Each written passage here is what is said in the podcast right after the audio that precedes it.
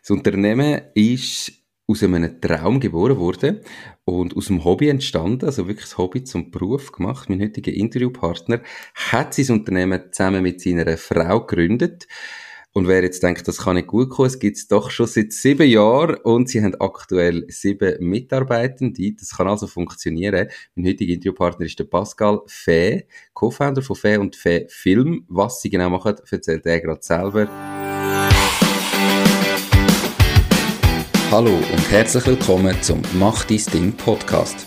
Erfahre von anderen Menschen, die bereits ihr eigenes Ding gestartet haben, welche Erfahrungen sie auf ihrem Weg gemacht haben und lade dich von ihren Geschichten inspirieren und motivieren, zum dein eigenes Ding zu machen. Mein Name ist Nico Vogt und ich wünsche dir viel Spaß bei dieser Folge vom Mach dein Ding Podcast. Diese Podcast-Folge wird gesponsert von Fasun. Fasun ist dein Portal, wenn es um Firmengründungen geht. Fasun ist überzeugt, dass jeder und jede seine Ideen verwirklichen kann. Sie bietet dir kostenlose Beratungen und stehen dir als Partner zur Seite. Ihr Team hat schon tausende Gründerinnen und Gründer in die Selbstständigkeit begleitet und kennt den besten und schnellsten Weg zum eigenen Unternehmen. Möchtest auch du deine Idee leben? Dann gang auf www.fasoon.ch. Hoi Pascal, schön bist du wie geht's? Hoi Nico, äh, guten Morgen. Äh, ist noch, wir haben gerade vorher beim Eingang darüber geredet. Äh, 8 ist und äh, wir sind beide, du siehst gut aus, von dem her fit. Danke, äh, dass ich da sein darf. Und ich freue mich auf äh, das Interview. Mir geht es sehr gut. Schön. Du siehst auch sehr gut aus. Wir haben gesagt, eben mit Kind äh, ist mir irgendwie doch häufig früh wach. Ich hatte nicht ganz so eine gute Nacht gehabt. Das ist mega auf höherem Niveau. Ähm, gemotzt, unser Klein schläft mega gut eigentlich. Ähm, aber ihr habt auch Kinder. Hey, erzähl mal ganz kurz, bevor du erzählst, was ihr genau macht. Das Unternehmen mit der Frau, ich glaube zwei Kinder. Wie organisiert ihr das?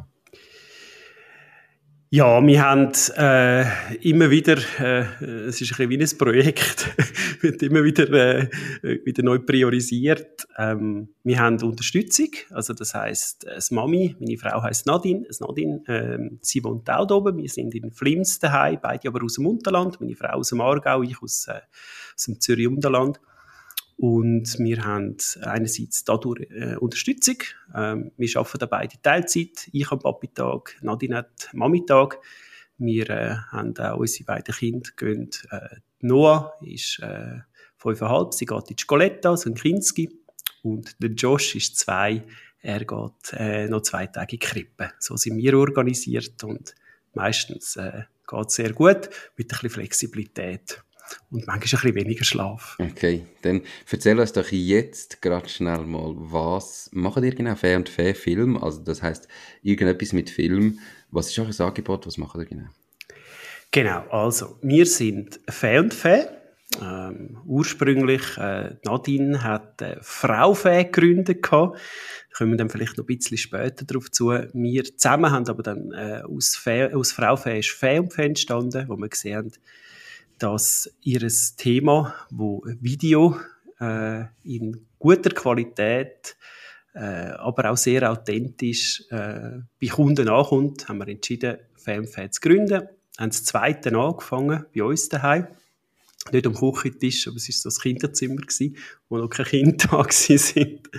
Und Fanfan ist eine Multimedia- und HR-Agentur, wir unterstützen ähm, Kunden im Employer Branding und Recruiting Bereich. Und zwar finden wir mit ihnen ähm, eine Differenzierung, eigentlich ein USP für Unternehmen und äh, schaffen mit ihnen die raus und helfen ihnen, dass sie die richtigen Mitarbeitenden finden. Das ist eigentlich unser Teil im HR- und Recruiting-Teil. Nebendran machen wir Imagefilm und wir sind irgendwie so ein bisschen mehr zufällig in den ganzen Food-Bereich hineingekommen. Das heißt, wir machen äh, ganz viel Food-Film und irgendwie so ein bisschen äh, HR und Food passt noch gut zusammen, weil jeder hat irgendwie einen Anbindungspunkt. Okay. Ähm, du bist ja, kommst selber aus dieser HR-Szene, gell? Du bist bei ON äh, HR-Leiter oder was ist deine Funktion? Ja, genau. Bevor du und, äh, gemacht hast? Ja, genau. Ich habe, bevor ich selbstständig war, habe ich das HR bei ON aufgebaut. Dort mal äh, ist das noch äh, ein bisschen kleiner gewesen. Äh, bin ungefähr bei 50 Leuten gekommen, bin dann glaube ich etwa so bei 300 gegangen Und jetzt mittlerweile, ja, äh, ist, äh, also ist auch da schon sehr eine schöne Erfolgsstory gewesen und ich habe sehr, sehr gerne dort gearbeitet. Und wenn nicht der Traum vom Selbstständigsein grösser gewesen wäre und mit meiner Frau dort zu wohnen, wo es uns gefällt, dann, äh, ja, dann wäre ich sicher noch bei uns geblieben. Habe sehr gerne bei uns gearbeitet. Das ist doch schön, wenn es gleich passt. Aber eben, es gibt ja so mehrere Gründe, warum man sich selbstständig macht. Die einen sind die, die sagen, hey, ich könnte es einfach besser wie mein Chef. Ich habe einen Job, wo mir keinen Spass macht, wo mich mega anschießt. Ich muss etwas anderes machen. Und bei dir in dem Fall eigentlich einen Job gehabt, der cool war, cooles Team, erfolgreich, eben auch eine gute Position. Aber, ich habe es im Intro schon gesagt, der Traum, der einfach noch grösser war. Erzähl uns mal von dem Traum. Was ist das für ein Traum gewesen?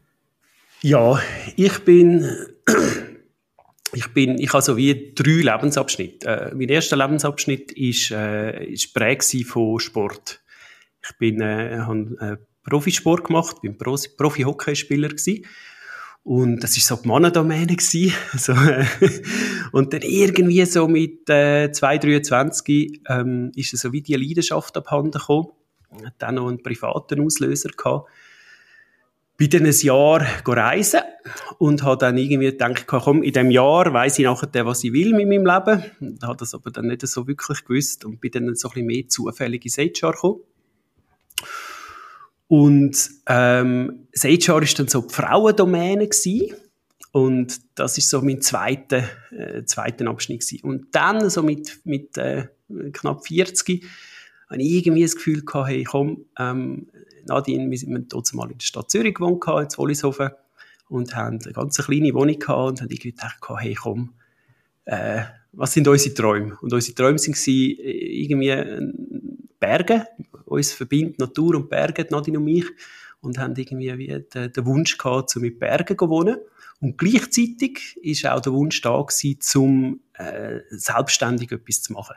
Und der Initial oder einer von den Initialgedanken ist eigentlich auch gewesen, Major bist du sehr nah bei Themen wie Kultur, ähm, Leadership. Und du bist aber dort immer abhängig von einer, von einer Unternehmenskultur. Du bist ein Teil von einem Unternehmen und hast auch den Hut da von dem Unternehmen. Und so ein, ein, ein initialer Gedanke war irgendwie, hey, hey Nadine, wie wäre es, wenn wir zwei zusammen selber könnten Kultur äh, mit, ganz stark mitprägen und wenn wir könnten unsere eigenen Regeln machen, wo da sehr wenig Regeln sind. Also das ist so ein ganz ein grosser Grundgedanke gewesen, der dann zur Selbstständigkeit geführt hat. Spannende Geschichte. Ich muss schnell zurück. Du hast gesagt, mit 23 ist die Leidenschaft abhanden gekommen. Wenn ich mir das vorstelle, würde ich sagen, mit 23 bist du eigentlich in der Blütezeit vom Hockeyspieler Eishockey.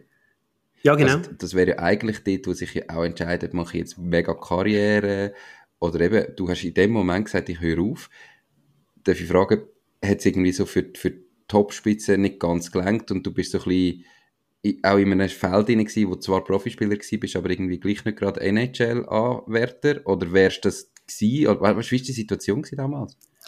Ja, ehrlich gesagt, so wie du jetzt reagiert hast, hat da ganz viel reagiert. Irgendwie, weißt du, das macht dich ein bisschen einsam, weil du hast so viel investiert und irgendwie sagst du so deinen Freunden, deiner Familie, ich habe die Leidenschaft verloren, ich habe die Lust verloren und dann kommt so die Frage, äh, also was genau? Du, du verdienst gut Geld, also sehr gut Geld für, für, für, für das Alter, du machst das, was du, was du liebst ähm, und was genau? Ich, das ist ein bisschen, das ist wirklich die Reaktion von vielen gewesen. Und ich kann es gar nicht so genau erklären. Rückblickend muss ich sagen, ich habe fast lieber Hockey gespielt, wo ich kein Geld verdient habe. Ich weiß jetzt nicht, ob es unbedingt nur mit dem Geld zu tun hat. Ähm, es hat, äh, bei uns ist es so gewesen, mein Bruder hat auch Hockey gespielt. Wir sind zu Buchs, in Zürcher Unterland aufgewachsen. Zuerst bei Niedertrassli gespielt, dann beim ZSC. Und unsere Eltern haben so wie gesagt, hey, schau, äh, solange die Schule gut ist und, äh, ähm, ist alles okay. Sie haben uns da sehr viel, früher sehr viel Freiheiten gegeben. Und ich habe so gern Hockey gespielt. Wirklich. Das ist so mein Alles gewesen. Und dann ist dann so erst die Mannschaft gekommen, äh, ZSC, ich bin dann immer so ZSC GC gewesen. Und einerseits ja, habe ich den Sprung dann nicht, nicht, nicht geschafft zum, zum Stammspieler beim ZSC. Das ist sicher mit dem Grund gewesen. Aber äh, es ist sicher dann auch noch, äh, privat hat es noch einen, einen Krankheitsfall gegeben, der sicher auch sehr stark drin gespielt hat, wo mir dann einfach dann nicht mehr erlaubt hat, also erlaubt hat, erlaubt schon, aber ich habe irgendwie wie äh, einerseits Leidenschaft verloren und dann ist dann auch die Leistung nicht mehr da gewesen. Also ich bin ein grosses Talent als Junior und dann irgendwie äh, ist das irgendwie so in dem, in, eigentlich in den entscheidenden Jahren ist dann wie mm, weg gewesen. Und dann, äh, am Anfang äh, rührst du das dann auch nicht weg, oder? Einfach so, probierst das noch ein bisschen und irgendwann musst du dann dir aber selber sagen, du aber jetzt da halbpatzig etwas machen ich hätte jetzt irgendwie so können, äh, Schwanzclub Nazia oder, oder äh, hätte ich können wahrscheinlich bis 30 spielen, aber das, ich habe dann irgendwie auch, wie auch auf einmal auch gemerkt, hey, was kann ich denn sonst noch? Weißt also ich glaube, die Situation ist zwar schon lange her, aber die Situation, wo du drin bist, ist eine, wo viele Leute drin sind. Und die meisten, leider, habe ich das Gefühl, finden dann wieder Absprung nicht. Also ob es jetzt nicht, nicht im Profisport, sondern ich habe vielleicht irgendwo Karriere gemacht. Ich habe heute einen Job, wo ich gutes Geld verdiene. Ähm, mein Leben ist irgendwie um das herum auch aufgebaut. Das funktioniert, ja. Und du bist so wie in einer Phase in, wo irgendwie es geht mir zu gut zum Gehen, aber es geht mir irgendwie gleich nicht gut. Und bei dir ist jetzt, und das ist ganz häufig etwas, was ich höre, so ein bisschen, ich weiß nicht, was genau war, aber privat irgendwie noch etwas passiert, eine Krankheit, man könnte sagen, so ein Schicksalsschlag kommen. Und ganz häufig ist es dann so bei den Leuten, die das haben, dann passiert plötzlich etwas und dann können sie das machen. Ähm, und ohne das hängen sie fest dort drinnen. Wie hast du es geschafft, gleich eben mit 23, du hast vorhin gesagt, gutes Geld verdient. Von was reden wir da? Kannst du etwas dazu sagen? Äh, ja, das ist, äh, also, was bin ich da gewesen? Ich bin, äh, mein erster Profivertrag, ich glaube, so mit 16 gehabt, und am Schluss sind das so ein bisschen knapp über 100.000 Franken gewesen, wo man da verdient. Ah, für, ja. für 16 ist es sehr Nein, also noch nicht mit 16, sondern dann erst am Schluss. Ja. Oder? Das ist so ein bisschen das, ist so ein bisschen das gewesen, was man dort mal bekommen hat. Ja. Hast du noch einen laufenden Vertrag gehabt? Ich hatte einen laufenden Vertrag gehabt.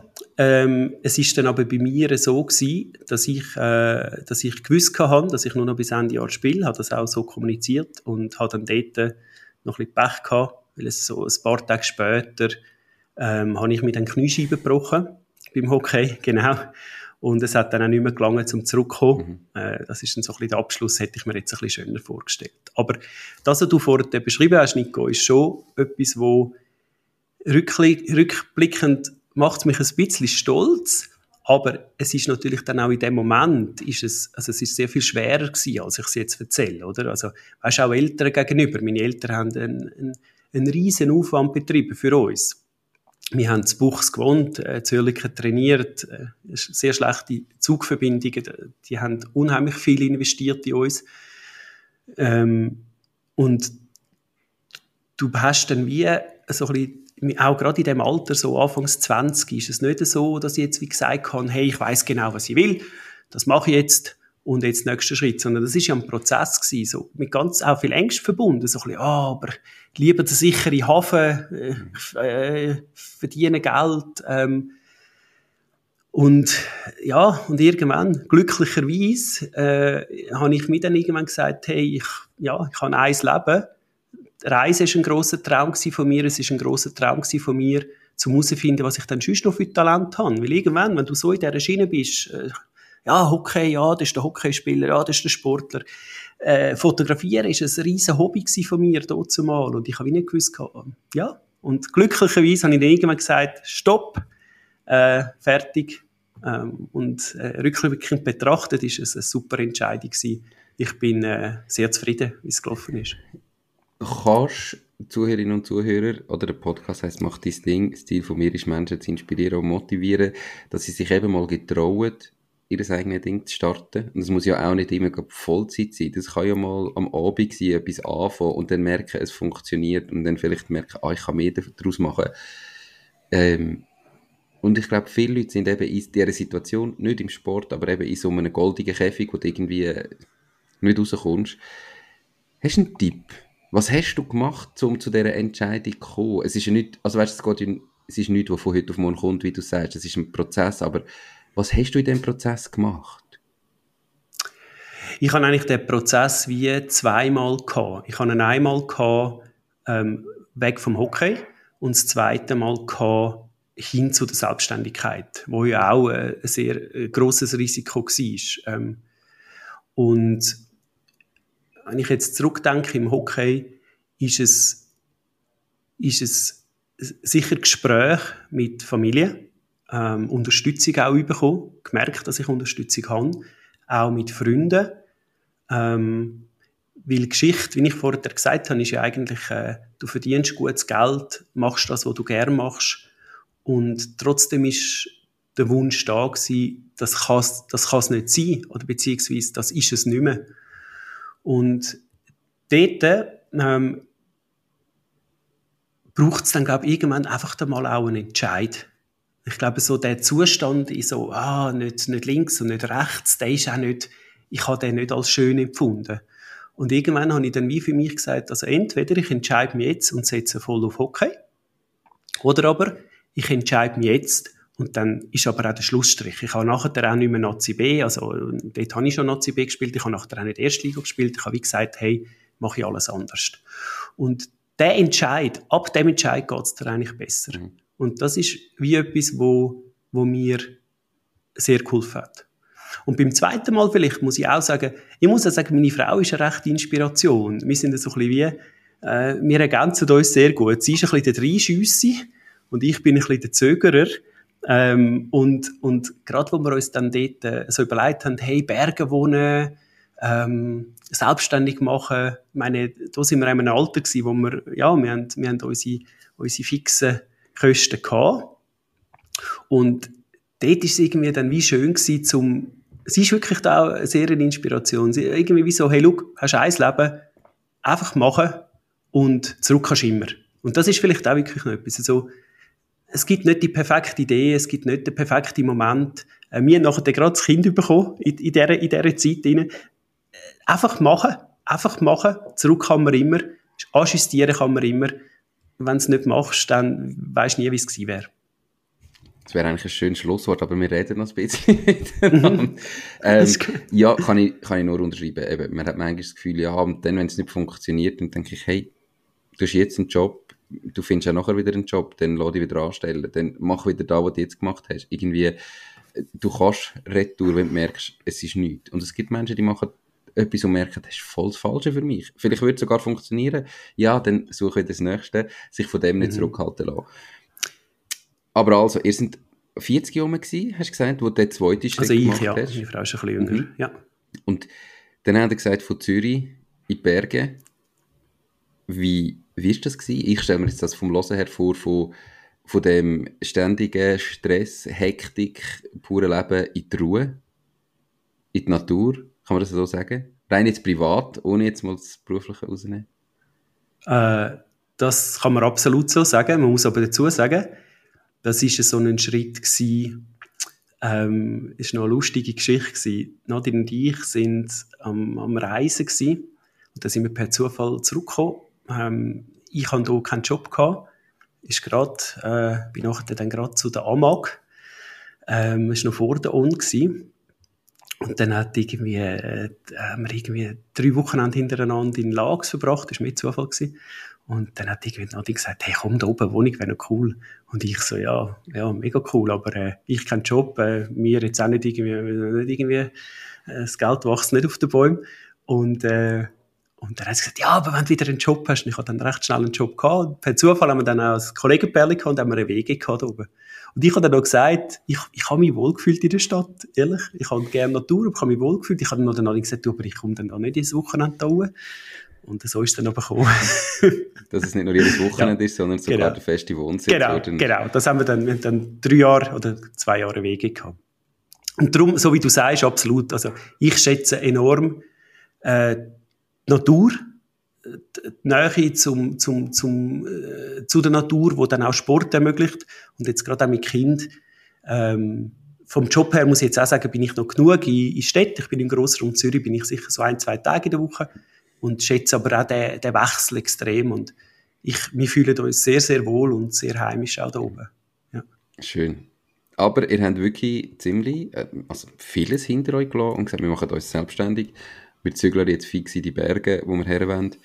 Wie haben ihr da gestartet? Also du hast gesagt, deine Frau hat vorher schon äh, etwas gehabt. Wie groß ist das gewesen, wo ihr, wo ihr gesagt habt, und jetzt gehen wir all in Selbstständigkeit? Und wie habt ihr nachher eure Unternehmung aufgebaut? Mhm. Ähm, wir haben, die Situation war so gewesen. Ich bin gerade von der AMAG zu der ON und habe einen, wirklich einen totalen lässigen Job gehabt. Ich habe, äh, äh, habe mich sehr, äh, sehr gefreut, um zu der ON zu kommen. Nadine war gerade äh, angestellt in Zürich und bei mir eigentlich einen coolen Job und der Job, bei dem hat es gerade Wechsel, äh, äh, eine Änderung gegeben. Und das Lustige ist noch, war, ist, äh, ist äh eine lustige Anekdote. Sie hat eigentlich einen neuen Job angeboten bekommen, der eigentlich höher gewesen wäre als der, den sie vorher hatte. Und Nadine ist heimgekommen am Abend. Und ich habe gesagt, ja, und? Äh, hast du jetzt zugesagt? Hat sie gesagt, nein, ich habe gekündigt.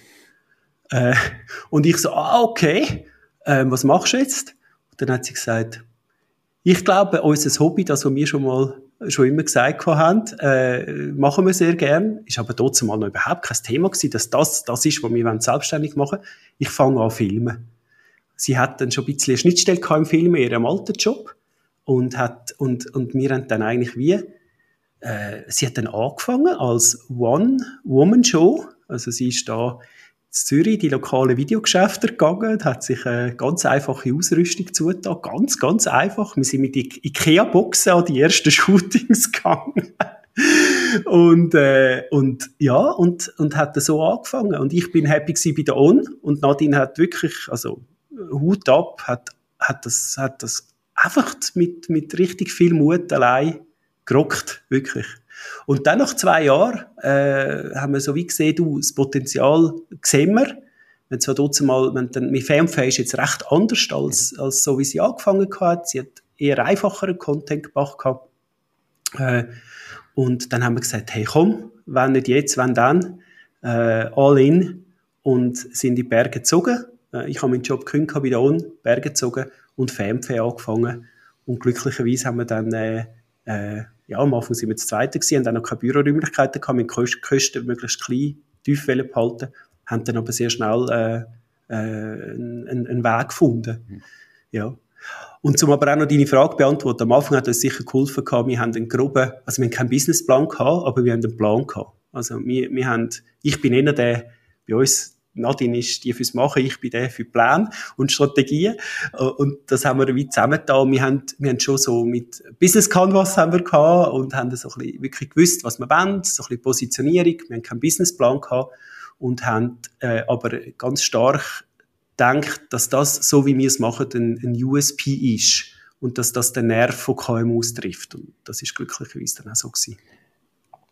Ihr habt heute sieben Mitarbeitende, das ist mit euch, also insgesamt sind ihr sieben.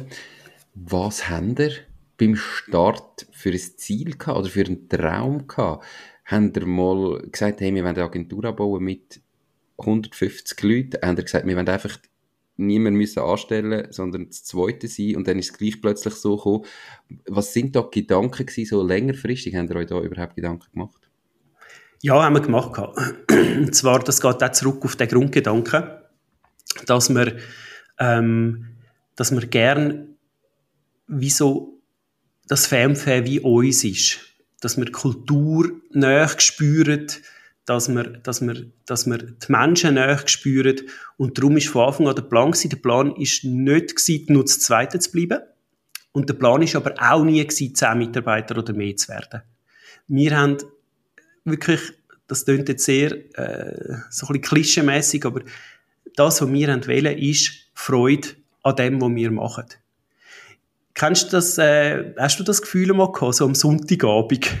Ich habe das leider, also bei der On nicht, aber, aber es spielt auch keine Rolle. Gerade am Anfang meiner Karriere habe ich das gehabt. Hey, am Sonntagabend hat es mir so alles zusammengezogen. Und ich habe richtig, wirklich ein ungutes Gefühl gehabt, zum Moment zu arbeiten. Hast du das auch mal gehabt? Oder bei einem Studijob oder so. Ja, das ist noch, ich bin schon so lange selbstständig. Ähm, ja. Vielleicht in der Lehre mal so, aber, ja, aber nicht, äh, äh, ja, ja, aber ich weiß, was du meinst. Ich habe das, ich habe das ganz stark gehabt, Nadine auch, wirklich. So ein bisschen, ich habe in meinen früheren Jahren äh, leider, äh, ich habe wie so ganz stark dran, das ist mein Privatleben und ich habe wie so Tage zählt auf die Ferien an oder auf die Freizeit und dann das Geschäftsleben. Gerade in der Lehre. Die Lehre war für mich der Horror. Gewesen. Und das Gefühl habe ich, habe ich wie wollen für mich, für uns, aber auch für unsere Mitarbeitenden eliminieren. Dass man wie so, es ist jetzt nicht so, dass am Montagmorgen Jubelsprünge machst, da am Montagmorgen und wir High Fives machen, wenn die Leute reinkommen, aber es soll so sein, dass man einen Ort hat, wo man, wo man Spass hat, wo man sich kann einbringen kann und das ist ganz stark in unserer Kultur. Wir reden mit den Leuten, jeder kann sich einbringen, jeder kann Verantwortung übernehmen, Kompetenzen kommt darüber und so dass, dass wir uns gerne haben, das klingt zu doof, das ist der Nadine und mir wichtig. Wir müssen unsere Mitarbeiter gerne haben. Und sie hoffentlich uns auch. Wir haben noch andere Ziele mit ihnen, wir müssen sie auch weiterbringen, aber so das gern haben und Spass haben und am Kunden etwas Gutes tun, das ist ganz, ganz, sind ganz starke Pfeile Grundpfeiler von, von FMF. Ich würde es eigentlich noch geil finden, wenn man so einführt, dass wir am Montagmorgen alle irgendwie High Five und jubeln. Das wäre eigentlich noch witzig, nicht? ja. Das, so eine gute Musik im Hintergrund. So, äh, so der Bach mit dem Honig, der fließt. Warum nicht? So völlig übertrieben. Aber ich glaube, das würden die Leute noch gerne kommen am Montagmorgen. Ja. Ähm, mega schön. Also mir ist es eben auch mega wichtig, ja, die Bandbreite zu zeigen und, und im Podcast zu haben. Und dass es da wirklich überhaupt nicht richtig und falsch gibt, sondern ich finde es gut, dass ihr euch da am Anfang überlegt habt und gesagt habt, wie stellen wir es uns vor, auch eben fürs Privatleben, wo ja verbunden ist mit dem Unternehmen. Und ich habe heute manchmal das Gefühl, gerade in dieser Startup-Welt, dass viele Leute irgendwie, sie haben eine Idee. Und nachher hat man wie, dann geht es einfach darum, die Idee umzusetzen. Und in dieser Phase blendet man so seine eigenen persönlichen Ziel, private Träume eigentlich voll aus. Und dann habe ich vielleicht irgendwann ein Unternehmen, wo wie an super groß wird, mega wächst. Ich habe Investoren, die Druck machen. Ich muss irgendwie Zahlen liefern. Und ich habe zwar ein funktionierendes Unternehmen, bin dabei aber völlig unglücklich. Und eben am Sonntagabend habe ich vielleicht irgendwie dann das Gefühl im Bauch. Und bringt dir ja dann am Schluss genau gleich nichts. Und darum finde ich es noch schön, dass ihr euch das wirklich überlegt habt. Und finde ich es mega, mega, mega wichtig, dass man sich beim Start vom eigenen Unternehmen auch wirklich überlegt, hey, was soll das Unternehmen mir persönlich bringen? Wie soll das in mein Privatleben hineinfließen? Und für euch eben ganz spannend, ihr habt das gegründet und ihr seid in dieser Zeit ihnen relativ schnell darauf ab, glaube schwanger wurde und dann das erste Kind gehabt, dann ein bisschen ein Gap zwischen denen, das zweite Kind gehabt. Wie sind ihr mit diesen Situationen im Betrieb umgegangen? Ähm, ja. Also, wir haben, das ist auch etwas, wenn ich bin auch höre von deinem Podcast und das ist sicher auch etwas, was schon mehrmals auch gekommen ist, aber ich will es wie auch nochmal noch sagen, weil es bei uns definitiv auch so war. Also, wir haben das nicht selbstständig gemacht, um weniger zu arbeiten. Also, wir haben am Anfang sehr viel geschafft gehabt. Und das Kind mit, auch mit Unsicherheiten, ich weiß nicht, wie das dir gegangen ist, aber ich jetzt als Mann, habe, habe nicht gewusst, oder, was kommt auf mich zu? Weisst auch nicht, du, ist das Kind gesund? Schlaft es gut? Ähm, wie ist das? Und irgendwie ist dann aber fair und fair hat wie müssen aufgebaut werden und wir haben wie gar keine andere Wahl gehabt. Also wir sind einfach reingekumpelt und sind geschwommen. Und ähm, das Schöne ist, bei der Nadine und bei mir, wir, wir sind unterschiedlich ähm, und wir sind aber wirklich sehr gutes Team. Also wir unterstützen uns, weil ich muss ehrlich sagen, es hat am Anfang äh, Zeiten gegeben, wo du nicht weißt, hey, funktioniert das? Also viel so Zeiten. Äh, wenn einmal äh, länger kein Auftrag reingekommen ist, hast du das Gefühl, ist das ein Trend? Kommt jetzt gar nie mehr rein? dann kommen zwei Aufträge und dann bist, äh, denkst du, oh, das ist viel zu viel, wie wollen wir das machen? Gleichzeitig äh, wenig Schlaf. Ich bin gerade, bei mir ist so ein bisschen Schlafen so ein, bisschen ein Wunderpunkt. Ähm, und irgendwie musst einfach und es geht. Und, und uns ist immer wichtig gewesen, Familie zuerst. Familie ist das Wichtigste. Und das Geschäft, äh, äh logischerweise, äh, sind wir am Anfang dann das zweite gewesen, das dritte, das hat jetzt so ein bisschen, wir haben dort noch, uns noch stark auf uns selber konzentrieren. Das hat am Anfang sicher auch noch geholfen. Hm.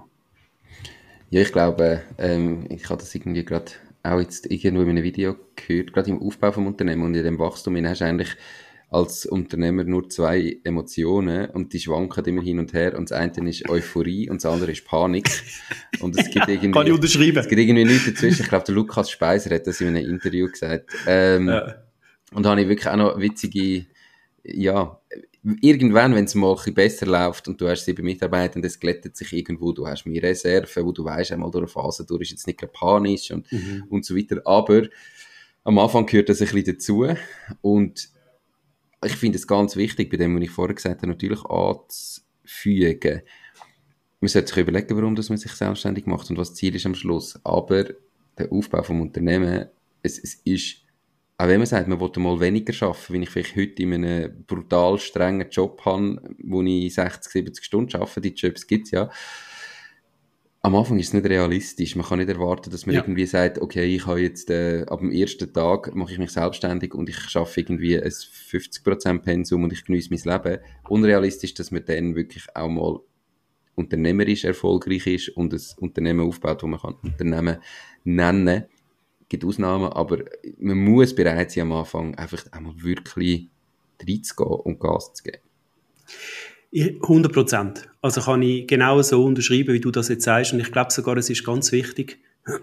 Das ist auch so ein bisschen, das sind Themen gewesen, die mich jetzt mein ganzes Leben begleitet haben. Wieso Hockey? Ich habe meine absolute Leidenschaft gehabt. Wenn du die Leidenschaft noch mit hast, ich habe wahnsinnig viel trainiert. Meine Eltern haben mich nie müssen zu irgendetwas drängen. Weil ich so gern gemacht habe. Das war gar kein Training für mich. Das war Spass. Und nachher auch. Ich habe, im HR, ich habe, ich habe das Glück gehabt, dass ich wie gesagt, jetzt nicht, im Moment schaffe ich jetzt lieber, aber ich habe in der Vergangenheit eigentlich auch sehr gern geschafft, ähm, weil ich auch immer eine Leidenschaft hatte für das Thema.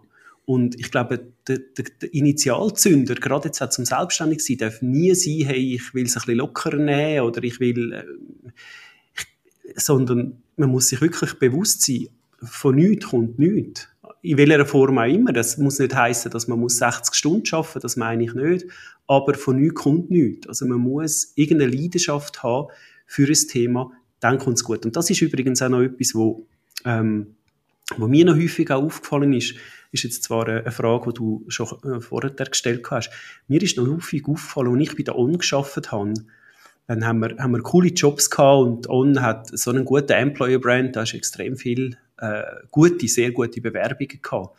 Und du hast mal vorher das Wort goldige Fessel gesagt gehabt. und dort habe ich natürlich sehr viele Leute äh, am Telefon gehabt, wo ich wie gemerkt habe, hey, die möchten gerne den Schritt machen, so ein bisschen zu etwas, äh, wie jetzt zu der On, so ein bisschen, das sind ein bisschen äh, so das ganze, der ganze Kult um, um das herum, Schweizer Marken, sind vielleicht auch selber Läufer gewesen, haben aber irgendwann, ich sage jetzt, äh, Banken und Versicherungen geschaffen gehabt. Das ist ein bisschen klischeemässig, aber das ist wirklich häufig so gewesen.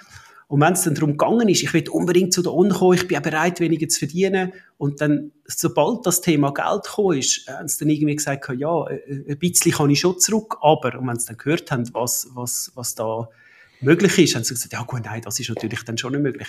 Und da merkst du dann, wie, wenn die Leidenschaft noch mit hast, dann mach es einfach. Dann, dann, du findest einen Weg, aber lass dich nicht zurückbinden von diesen goldenen Fesseln, weil sonst hockst du 15 Jahre am gleichen Job und bist unglücklich. Diese Podcast-Folge wird gesponsert von der Baluas. Bei der Baluas findest du alles rund ums Firma gründen. Sei das, wie man einen Businessplan erstellt, wie man die Mehrwertsteuer verrechnet, welche Rechtsform zu deinem Unternehmen passt. All diese Infos und viele weitere Kundenvorteile wie eine kostenlose Webseite findest du unter baluas.ch slash firma-gründen. Und übrigens, sie übernehmen auch einen Teil von deinen Gründungskosten. Alles auf baluas.ch slash firma-gründen. Ja, und, und das Problem ist doch, ähm, wir sind nicht im Finanzpodcast, das überlasse ich im Finanzfabio, wo ein super Podcast ist, aber das Problem ist doch die Lifestyle-Inflation ähm, im Sinn von, dass du halt eben mit höherem Einkommen automatisch deine Fixkosten mit aufschraubst.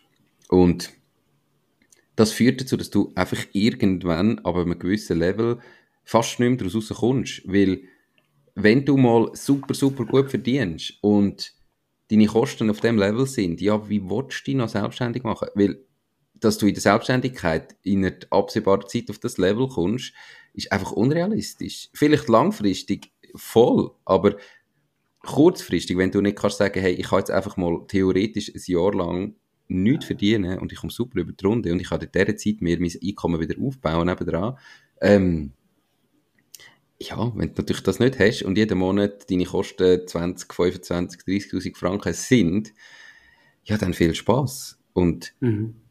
ich meine, der, der, Fabio eben sagt häufig auch, ähm, dass gerade man hat als Mensch, der einen normalen Job hat und normal verdient, hat man das Gefühl, ja, weißt, wenn ich mehr würde verdienen, würde ich auch mehr auf die Seite tun und mehr sparen und mehr investieren. Und die, die Fakten sind einfach so, dass die genauso nicht auf der Seite haben. Und dass die genauso Ende Monat auf den Lohn warten.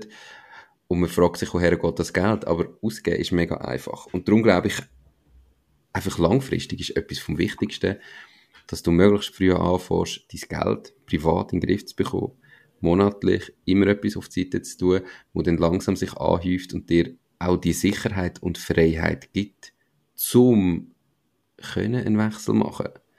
Weil irgendwann wird das brutal schwierig. Ich meine eben, wenn die von der Bank zu der Versicherung zu ohne wechseln, sind die wahrscheinlich nicht in einen Job irgendwie als Verkäufer eingestiegen, sondern die hätten ja dort auch einen guten Job gehabt und vielleicht in deiner ähm, Wahrnehmung auch einen guten Lohn. Oder? Ja, 100 Prozent. Ja. Aber im Vergleich haben sie das Gefühl, ja, nein, für das kann ich doch nicht arbeiten. Nein, also mhm. da geht nicht. Und mhm. das ist mega wichtig, dass wir dort am Anfang mal so ein bisschen im Griff hat, wie viel gebe ich aus und nicht einfach nur, weil ich jetzt Lohnerhöhung habe, in eine teurere Wohnung, ein teures Auto ähm, und so weiter. Ist mega schwierig, aber dort, dort macht es, glaube ich, schon aus, wie viel Freiheit dass man in Zukunft hat. Wie sind ihr mit dem umgegangen? Also ich sage jetzt gerade, beide, oder sie hat zwar vorher schon ihr Ding gemacht, du könntest den Job nachher in die Berge zügeln, dann kommt noch das Kind. Mit dem finanziellen Druck, was, wie hat sich der angefühlt? Sind ihr in der Lage gewesen, oder in der Situation gewesen, und gesagt ja, weißt wir haben privat auf der Seite, wir können dann irgendwann, bis dahin haben wir noch Zeit oder haben einfach müssen funktionieren? Also ich selber bin sehr ein äh, bedachter Mensch dadurch. Ich habe äh, im Hockey das schon, äh, im Hockey hast du das sehr früh gesehen, wenn du als mit so jung im Verhältnis wahnsinnig viel Geld verdienst. Das ist ja für mich heute noch wahnsinnig viel Geld, oder? Dass ich dann wie, wie gemerkt habe, du, das ist jetzt trotzdem mal während der Plan bis 35 zu spielen. Dann ich schon gewusst, hey, wenn ich jetzt immer alles ausgebe, dann kommt nachher ein Gap, ich ja, äh, ich, dann nachher sehr viele Ausbildungen angeholt. Und darum habe ich definitiv äh, gut auf der Seite gehabt und das hilft. Und ich glaube, was, was, was für mich auch wichtig ist, oder auch sicher als Tipp, dass man möglichst die Kosten tief halten. Also eben, wir haben am Anfang kein Büro gehabt, wir haben kein fancy Equipment gehabt, wir haben nicht irgendwelche, äh, weil es kommen dann, man muss dann die Rechnung schon mal machen, es kommen dann schon einige Kosten als Selbstständiger auf einem zu. Und es täuscht dann leider auch ein bisschen, wenn ich, äh, das, du vorher auch angeschaut hast, wenn man auf, auf LinkedIn oder Insta äh, scrollt, hat man irgendwie das Gefühl, jeder, der selbstständig ist, hockt am Mittwoch in der Body, äh, fährt ein teures Auto und äh, das, das ist einfach nicht so. Wirklich es ist wirklich nicht so. Definitiv nicht. Und darum haben wir am Anfang die Kosten sehr tief gehalten und, äh, und glücklicherweise dann aber auch, äh, auch Aufträge bekommen und dann natürlich auch können, können managen. Das, was wir eingenommen haben, haben wir auch wieder können ausgeben. Mhm. Aber wir haben die ersten drei Jahre äh, kaum Ausgaben gehabt. Wir haben mit dem gleichen Equipment, mit den gleichen IKEA-Boxen äh, liebe Kunden, Entschuldigung, dass wir mit IKEA-Boxen gekommen sind, nicht gegen IKEA, aber die sind zum Teil dann sogar kaputt gegangen. genau. Ja, aber dort ist ja genau der Punkt. Also gerade als Startup oder als, als junges Unternehmen, oder? Ich meine, es ist schön, wenn man mal einen Businessplan macht und ein bisschen das Gefühl hat, ja, wenn, wenn wir wie viele Kunden und so weiter. Aber das, was du einnimmst, hast du nicht direkt in der Hand. Weil da bist du ja. auf einen potenziellen Kunden angewiesen. Aber was du ausgibst, ist deine Entscheidung. Kaufe ich jetzt teures Equipment, dann ist das Geld einfach weg. Und nur du entscheidest, willst du das Geld weg haben zu welchem Zeitpunkt brauchst du einen Mitarbeiter. Das ist dein Entscheid. Logisch, du musst den richtigen Mitarbeiter dann auch noch finden, was im Moment vielleicht auch nicht äh, einfach so in der kürzesten Zeit gemacht ist. Aber das ist extrem wichtig. Die Ausgabenseite kannst du wirklich du unter Kontrolle haben. Und die Einnahmeseite ja. bist du viel mehr auf andere angewiesen. Also ja. schau, dass du die Ausgabenseite wirklich unter Kontrolle hast und nicht einfach zu hohe Kosten hast. Ja, also für uns äh, ist es auch so gewesen, die erste Mitarbeiterin haben wir eigentlich erst, wir, sind, wir haben sehr, sehr konservativ gerechnet. Oder bis heute, wir rechnen sehr konservativ. Ähm, die ersten Mitarbeiterin haben mir gewusst, wenn wir genügend verrechenbare Stunden haben, also eigentlich, wenn sie sich selber finanziert, dann stellen wir sie an. Und das haben wir so gemacht. Dass wir wie sagen, look, ihr Lohn, der ist safe. Bei uns können wir Abstrich machen, da können wir als, als, als, als, äh, als Limit gehen, aber wir wollen nicht Mitarbeiter gefährden. Und so haben wir, so haben wir geplant. Mhm. Ja. Und genau wie du sagst, das ist sicher auch noch etwas, was wir auch nicht vergessen oder?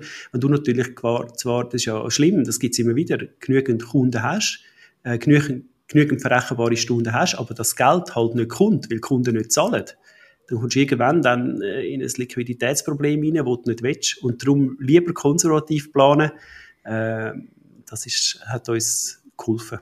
Und, finde ich auch noch ganz wichtig, ein Auge auf Zahlungskonditionen haben. Und, mm, und sich dort von Anfang an bewusst sein, hey, ja, gerade bei grösseren Beträgen, wo man damit rechnet, dass man halt die auch aufteilt und sagt, hey, ein gewisser Betrag ist bei Auftragseingang und nicht alles einfach am Schluss und 30 Tage, nachdem die ganze Arbeit geleistet worden ist, sondern dass man da irgendwie seine Finanzen im Griff hat und sich auch überlegt, eben, zu welchem Zeitpunkt brauche ich da Geld. Auch zum sicher sein, dass Geld kommt, je nach Kunde, wo du hast. Wenn du einen Grosskunden hast, hast du vielleicht schon das Gefühl, ja, das kommt und irgendwann kommt aber die haben vielleicht andere Prozesse und es geht mal unter und am Schluss wartest du gleich monatelang drauf. Also dort wirklich auch meine Empfehlung, gerade bei größeren Beträgen, die irgendwie mit so einem Auftrag kommen, sich mal überlegen, wie kann ich die Zahlungskonditionen setzen, dass es wirklich Sinn macht, dass es einerseits akzeptiert wird vom Kunden natürlich und andererseits aber auch für uns und unser Unternehmen sich lohnt und finanziell rechnet. Absolut, ja. Das ja. ist etwas, was man ganz am Anfang häufig noch vergisst und dann eben plötzlich mhm. merkt, uh, der zahlt nicht, ein äh, paar tausend Franken fehlen, scheiße, die Löhne kommen wieder. Irgendwie, eigentlich habe ich die Rechnung gestellt, aber es wird nicht gezahlt. Wie kann ich jetzt den Monat die Rechnung, also die Löhne zahlen? Ja, es sind auch Struggles, wo man halt am Anfang durchgeht, die dazu gehören. Darum eben irgendwie der Wechsel von Euphorie und Panik gehört dazu. Du hast vorher gesagt, nicht jeder Selbstständige oder Unternehmer ist am Mittwochnachmittag in der Body und hat ein teures Auto, das er fährt. Ähm, unterschreibe ich komplett. Das hat nicht jeder. Würdest du sagen, es lohnt sich trotzdem? Zum Selbstständig sein? Äh, 100 Prozent. Für mich jetzt ähm, ist es... Äh, ich fühle mich sehr wohl. Ich muss aber auch sagen, mir hat jetzt geholfen, dass ich das mit der Nadine zusammen gemacht habe.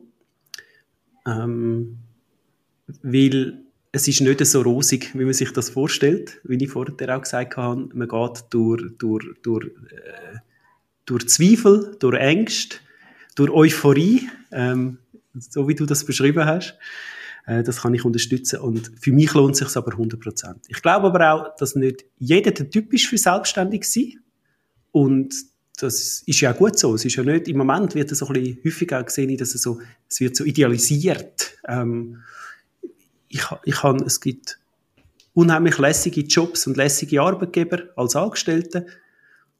Und es hat aber auch ganz viele schöne Seiten als Selbstständige. Ich für mich muss sagen, ich bin sehr glücklich in meinem Leben, ja ich bin schon bei dir, ähm, dass es zu fest verherrlicht wird manchmal. Ich glaube aber die Frage ist ja, wer lässt zum Beispiel jetzt zu und jemand, der völlig glücklich und zufrieden ist mit seinem Job und irgendwie nicht, nicht schon mal denkt, hätte ihm sein eigenes Ding machen, wäre vielleicht noch was, der lässt gar nicht erst zu. Und ähm, insofern dürfen wir natürlich da auch von der positiven Seite reden, aber man soll ehrlich sein. Das finde ich wichtig. Es ist nicht einfach alles rosig, es kann nicht immer nur bergauf, es geht auch mal bergab, es ist brutal hart. Es gibt Zeiten, wo du mega viel schaffst, wo du schlecht schlafst, weil du irgendwie nicht weißt, am nächsten Tag, hm, wie geht es weiter im Unternehmen. Du musst bereit sein durch das durch. Und dann kannst du aber irgendwann wirklich am Punkt sein, wo es mega, mega, mega, mega cool ist. Ich finde aber noch brutal, wie schnell das etwas zur Gewohnheit wird. Ja, was sprichst du jetzt äh, ja, speziell weißt, an? Wenn du eben irgendwie sagst, hey, vielleicht auch bei deinen Mitarbeitenden, aber je nachdem, wie du das Unternehmen aufgebaut hast, du hast vielleicht ganz viele Freiheiten, oder?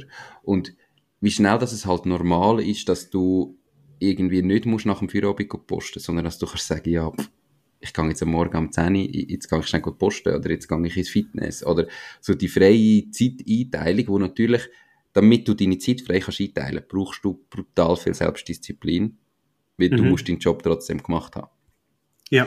Aber so etwas ist so, wo du vorher das Gefühl hast, ja, nein, also weißt, eben, Zahnarzttermin, kannst du einfach sagen, ja, easy. Ist mir eigentlich egal, wenn, ich schaue auf meinen Kalender, habe ich einen Termin oder nicht, ich komme, ich muss nicht mit dem Chef schauen. Logisch kann er mir dafür freigeben, aber es sind so die kleinen Sachen, wo als Arbeitnehmer, je nachdem, denkst, ach, wie mühsam das ist. Ja. Und wenn du es halt nachher selber frei kannst einteilen, dann ist das so schnell Normalität und nicht mehr, dass es ist so geil jeden Tag und du freust dich jedes Mal drüber, sondern es ist dann halt einfach so, wie es ist. Mhm. Ja, das erlebe ich schon auch, aber da muss ich auch sagen, da ist es jetzt auch wieder schön, wenn wir das Zweite sind. Ähm, weil, nehmen wir zum Beispiel, wir sind in der, in der Corona-Zeit, ist eine schwierige Zeit für uns, gerade am Anfang. Ähm, keine Ahnung gehabt, wie lange das, das geht, keine Ahnung gehabt, wie wir Löhne zahlen Und äh, in dem ganzen Struggle rein, das ist jetzt ein Beispiel, auch, auch sonst, wenn ich mich über irgendetwas mal aufrege, ist es, ist es so schön, dass Nadine mir sagt oder ich Nadine, einfach mal wieder so einen Schritt zurückgehen und sagen, hey, ich bin sehr, sehr dankbar, dass ich das darf machen und ich schätze die, ähm, die positive Seite von dieser Selbstständigkeit absolut. Und was ich vielleicht vorher noch schnell sagen, Nico, um dich ergänzen, wenn ja die Zuhörer, äh, der Podcast heißt, er macht das Ding und du sagst, die anderen hören nicht so. Sein Ding machen ist ja vielleicht auch einfach einmal sein Ding machen. Vielleicht Teilzeit, nebendran. Und irgendwie die Leidenschaft. Einfach mal sagen, hey, jetzt gumpi das kalte Wasser. Es muss ja nicht immer gerade sein, ich werde selbstständig mit einer grossen Firma, mit Büroräumlichkeiten, sondern sein Ding machen kann ja einfach, ist für mich auch ganz im Kleinen, zum einfach zu sagen, keine Ahnung, äh, ich fotografiere gern. Weißt du was? Ich schaffe jetzt nur noch 80 Prozent und den Tag, den freien Tag, den investiere ich ins Fotografieren und schaue, was ankommt. Es muss ja nicht immer so alles oder nichts sein. Es gibt ja wie zwei Wege, oder? Und da kann ich absolut nur alle animieren, um ihr Ding zu machen, weil immer wenn man sein eigenes Ding macht, dann kommt es gut. Dann ist man mit Leidenschaft dabei und dann kommt es gut. Kann ich voll unterschreiben.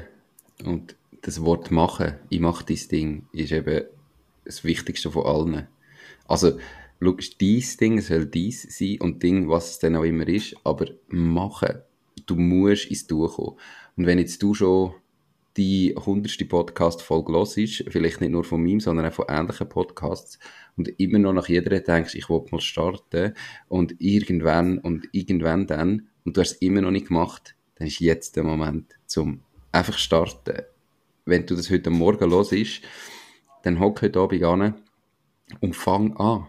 Und zwar nicht mit dir Gedanken machen, wie könnte und was könnte und wo könnte sondern anfangen etwas machen, einem potenziellen Kunden anrufen, was auch immer, aber mach. Wenn du diesen Schritt nicht machst, dann passiert nachher nie etwas. Also, wenn du das Gefühl hast und immer noch nicht dazu gekommen bist, dann fang irgendwie an und die, du hast es vorher auch gesagt, oder? Die erste Geschäftsidee oder das erste Ding, das du machst, muss dann nicht da sein, wo langfristig ist. Nadine, deine Frau, hat mit, zwar mit Film, aber ganz eine andere Branche, ihr macht es heute ganz anders, hast du gesagt, oder?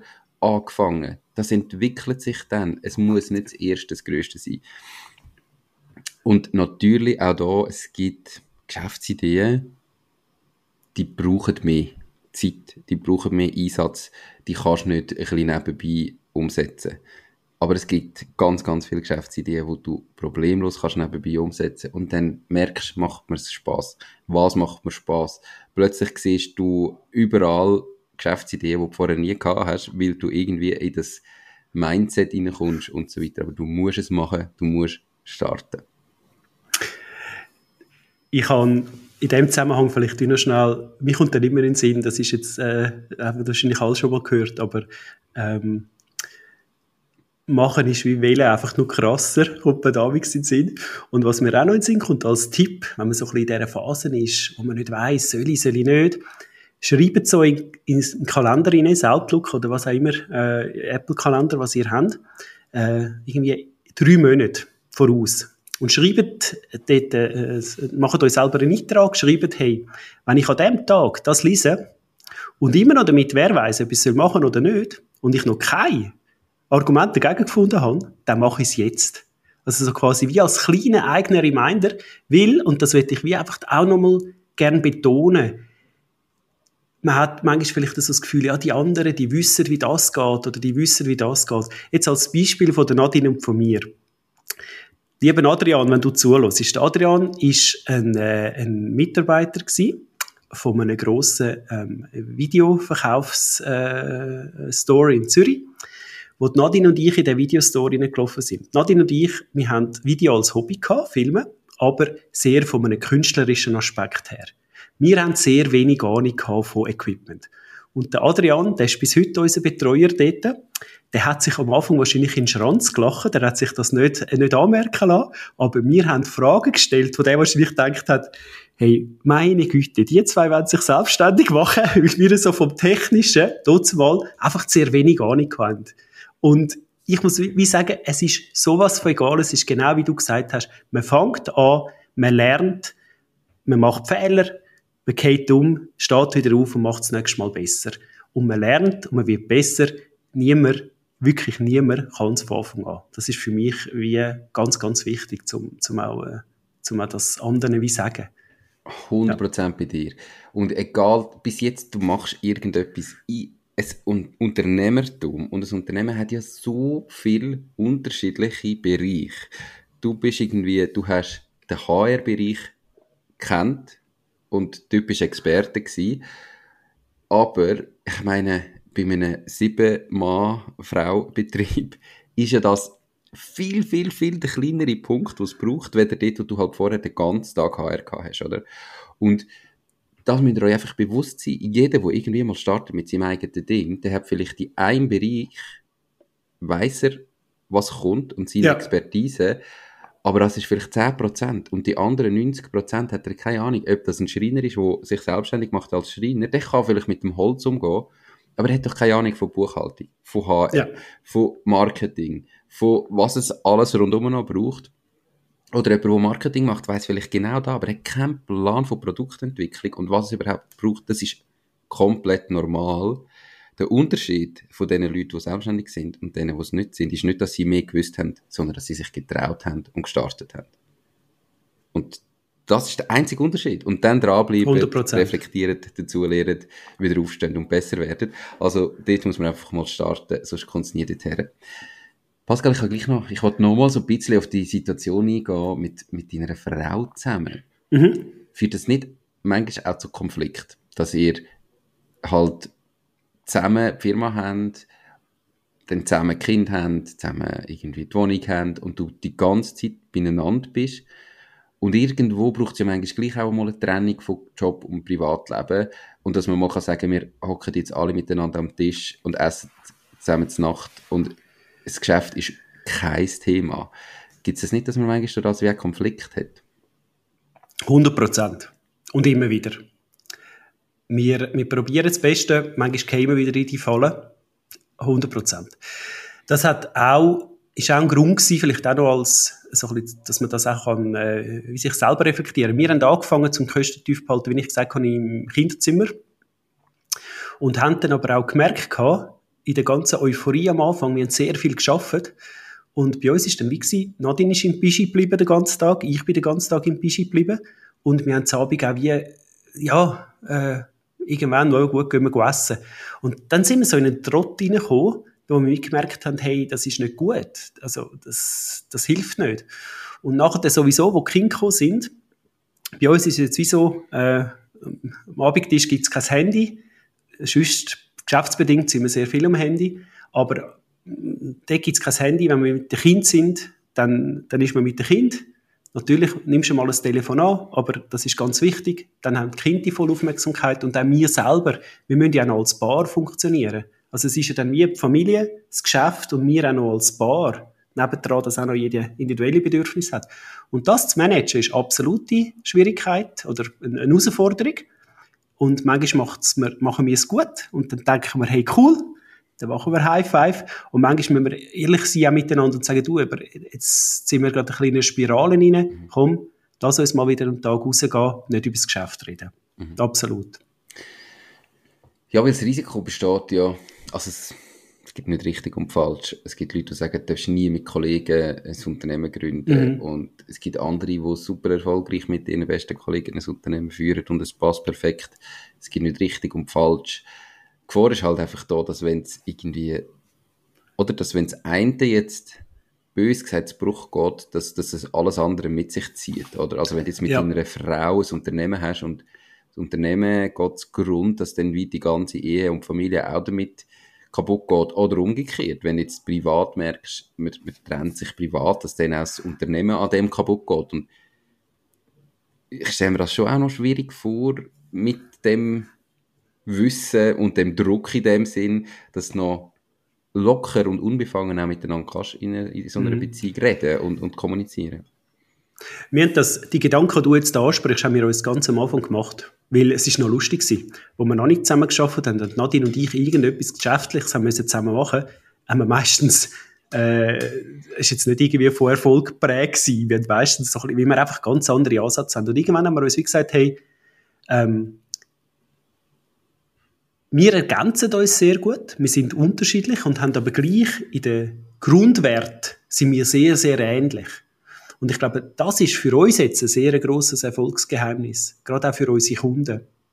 Und wir haben uns die Gedanken am Anfang gemacht und gesagt, hey, das ist ein Risiko. Ja, ist es bis heute. Ja. Aber wir haben wie gesagt, auch dort, wenn wir es nicht probieren, werden wir es nie wissen. Und zudem, auch wenn du es ja nicht machst, kann es ja gleich auch in die Brüche gehen. Mhm. Also wir haben auch dort einen bewussten Entscheid gesagt und gesagt, weißt du was, all in, wir machen das. Und wir sind sehr, sehr glücklich damit. Auch wenn es, wie gesagt, nicht immer, es ist nicht immer alles rosig. Das ist so. Aber äh, ich bin sehr, sehr glücklich mit, mit ihr als Geschäftspartnerin. Und äh, darum äh, ist für uns eine sehr gute Entscheidung gewesen, ja. Es ist nie immer alles rosig ob jetzt genau. den einen allein sein Ding macht und die ganze Zeit schafft und der andere irgendwie nur eine Familie hat, auch dann, es gibt ja immer äh, Konflikt, Diskussionen, äh, ja. gehört dazu, ist ganz normal, dass es nicht immer rosig ist. Ähm, aber es ist einfach gleich eben eine spezielle Situation und außerordentlich, wenn man, wenn man so als Mann und Frau wirklich zusammen eine Firma hat. Ja. Ich möchte mal noch abschließ, abschließend auf die ganze HR-Thematik eingehen. Ja. Äh, eher Fachkräftemangel ist so eins von diesen grossen Themen im Moment. Und du hast vorher gesagt, ihr seid ja auch dazu da, um mit den Firmen ihre USP im Employer Branding herauszufinden. Also was du eben anders machst wie andere. Jetzt habe ich auf der einen Seite das Gefühl, dass eigentlich das fängt ja ganz, ganz tief an, Employer Branding. Und zuerst einmal mit dem Umsetzen von von Wert. Und häufig wird das halt ganz übersprungen und man zahlt eine teure Agentur, die einem ein schönes Video macht, damit man sich nach außen gut präsentiert und dann mit Bewerbung und die Leute da arbeiten und merken dann aber halt relativ schnell, uh, okay, ist zwar schön versprochen worden, aber hinter dran wird es nicht gehalten. Wie geht ihr mit dem um? Das sind die potenziellen Kunden. Die machen euren mhm. Umsatz. Aber mhm. wenn du merkst in so einer Situation, ja, du müsstest im Fall noch jemand anders anfangen, oder ich kann dir da schon ein mhm. gutes Video machen, aber langfristig bringt dir da nichts. Wie machen die da? Mhm. Also ganz konkret, wir haben schon mehrere Sachen abgesagt.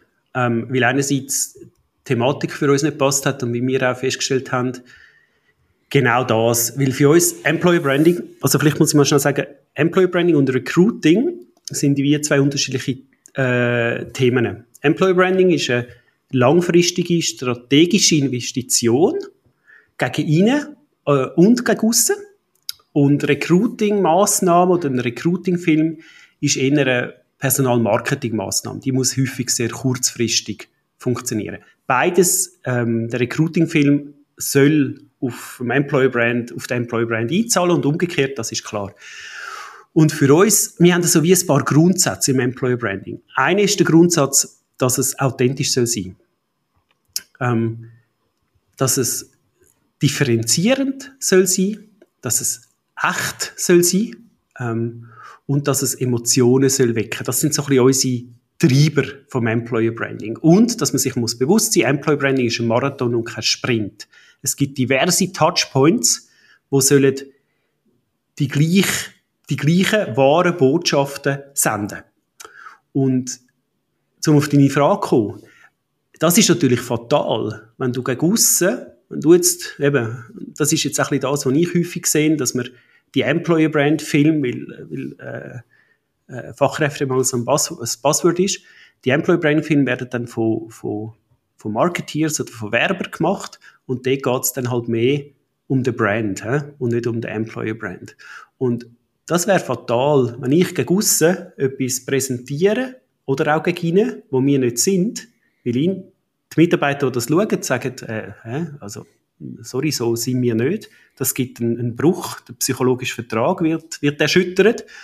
Und so wie du vorher gesagt hast, wenn ich gegen aussen etwas erzähle, wo ich nicht bin, dann ziehe ich die falschen Leute an und die sind ja nicht doof. Spätestens in den ersten paar Wochen, wo die kommen, merken die, du, aber da, die Kultur ist eigentlich eine ganz andere. Und das ist fatal. Weil die Mitarbeitenden, im besten Fall, sage ich jetzt, noch kündigen die dann gerade, weil dann sind sie weg. Im schlimmsten Fall bleiben die, weil sie keine andere Wahl haben und werden zu chronisch unzufriedenen Mitarbeitern. Und, äh, und genau die willst du nicht. Mhm. Und darum ist für uns Employee Branding nicht einfach irgendeinen Film machen, sondern für uns ist es ein Prozess, wo man sagt, hey, wie ticken wir, wie differenzieren wir uns, was ist wirklich mir und was weckt Emotionen? Das sind so ein bisschen die Themen, die wir dann im Employee Branding umsetzen Und durch deine Erfahrung, die du selber gehabt hast, eben in dem ganzen HR-Thema, kannst du dann auch noch außerhalb von rein jetzt um das, wenn es ums Video geht, sagen, hey, im mhm. Fall, aber schau, da hättest du vielleicht noch etwas, was du machen und dann machst du das wirklich schon so, oder dann musst du aber da vielleicht an dem Punkt intern einfach noch etwas ändern, dass, dass man das wirklich auch kann kommunizieren kann. Also, oder wie tief geht denn so eine Beratung mit dem Video von eurer Seite? Ja, das hängt natürlich ganz stark mit dem Budget ab, also vom Budget ab. Ähm, wenn äh, ein, ein, ein schöner Prozess, so wie wir das gerne haben, ist so, dass wir mit das Unternehmen kennenlernen. Das heißt, wir haben äh, Workshops, vielleicht besteht auch schon etwas vom Employer Brand, wenn nicht, dann, dann, dann erarbeiten wir das. Oder erarbeiten wir jetzt nicht gerade unbedingt den EVP, aber ähm, wir erarbeiten Differenziatoren. Und dort drin ist natürlich dann, sehen wir schon als unsere Aufgabe, dass wir, dass wir den Kunden challengen und sagen, hey, Moment, das, was ihr jetzt da sagt, wenn ich jetzt eure Touchpoints anschaue, dann, dann sehe ich das nicht oder sehe ich das noch nicht. Und das ist dann schon ein, ein, ein schöner partnerschaftlicher Prozess, so dass man am Schluss sagt, hey, mit diesen Botschaften gehen wir raus. Ähm, und das ist dann in Form von einem, von einem Film oder vielleicht halt auch in Form von einer Optimierung von den Touchpoints. Das kann ja beispielsweise auch sein, als Touchpoint verstehe ich beispielsweise, ähm, äh, ein Stelleninserat, noch herkömmlich, das ist ein Touchpoint. Oder ein Touchpoint ist auch, wie man tut, ähm, eine Bewerbung bestätigen. Ähm, wie schnell dass ich das mache, wie ich eine Absage mache, das sind alles Touchpoints. Und die sollen alle auf gleiche Themen einzahlen. Dann ist das kongruent und dann wächst dann ein Employer Brand. Mega spannend und macht absolut Sinn. Hey Pascal, abschließend drei Tipps von dir für alle Zuhörerinnen und Zuhörer, die bis jetzt gelost haben und sich überlegen, ihr eigenes Ding zu starten oder vielleicht auch bereits gestartet haben. Was hättest du gern gewusst vor sieben Jahren, wo du da drin gestartet bist? Mhm. Also das Erste, danke, dass ihr immer noch dabei sind. Ähm, der erste Tipp ist einfach machen. Einfach machen. Wenn du schon so lange überlegst, das zu machen, dann willst du das machen und dann Mut hat, zum einfach machen. Das Zweite ist, sich nicht verunsichern lassen von irgendwelchen Tipps oder anderen Leuten oder von Instagram oder von LinkedIn. Äh, niemand weiß es, wenn er anfängt. Niemand weiß alles. Ähm, das ist der zweite Tipp. Und der dritte Tipp ist, Kosten äh, tief behalten, gerade am Anfang. Es geht nicht ums beste Equipment. Es geht nicht ums weiß auch nicht, mir sind Autos jetzt gar nicht wichtig, aber nicht ums teuerste Auto oder es geht nicht ums schönste Büro, es geht um den, der am meisten Leidenschaft äh, hat und schlussendlich wieder auf den ersten Tipp, der, der es einfach macht. Perfekt, dem kann ich gar nichts hinzufügen, kann ich überall nur ein Ausrufezeichen hinterhängen. Pascal, merci viel für deine Zeit, für das mega spannende Gespräch, ganz viel Erfolg weiterhin und noch ganz einen schönen Tag. Danke vielmals dir, Nico. Hat mir sehr Spass gemacht. Ciao, ciao. Alles Gute für dich. Tschüss, ciao. Das war es auch schon mit dieser Podcast-Folge. Ich bedanke mich ganz herzlich fürs Zuhören. Ich würde mich außerdem extrem freuen, wenn du auf meine Webseite www.mach-dies-ding.ch wirst gehen und dich dort in mein Newsletter einträgst. Damit kann ich dich über neue Folgen und Themen, die dir helfen, dein eigenes Ding zu starten, informieren. Nochmal danke vielmals fürs Zuhören und bis zur nächsten Folge vom Mach dies Ding Podcast. In dem Sinn, alles Gute und bis dann, dein Nico.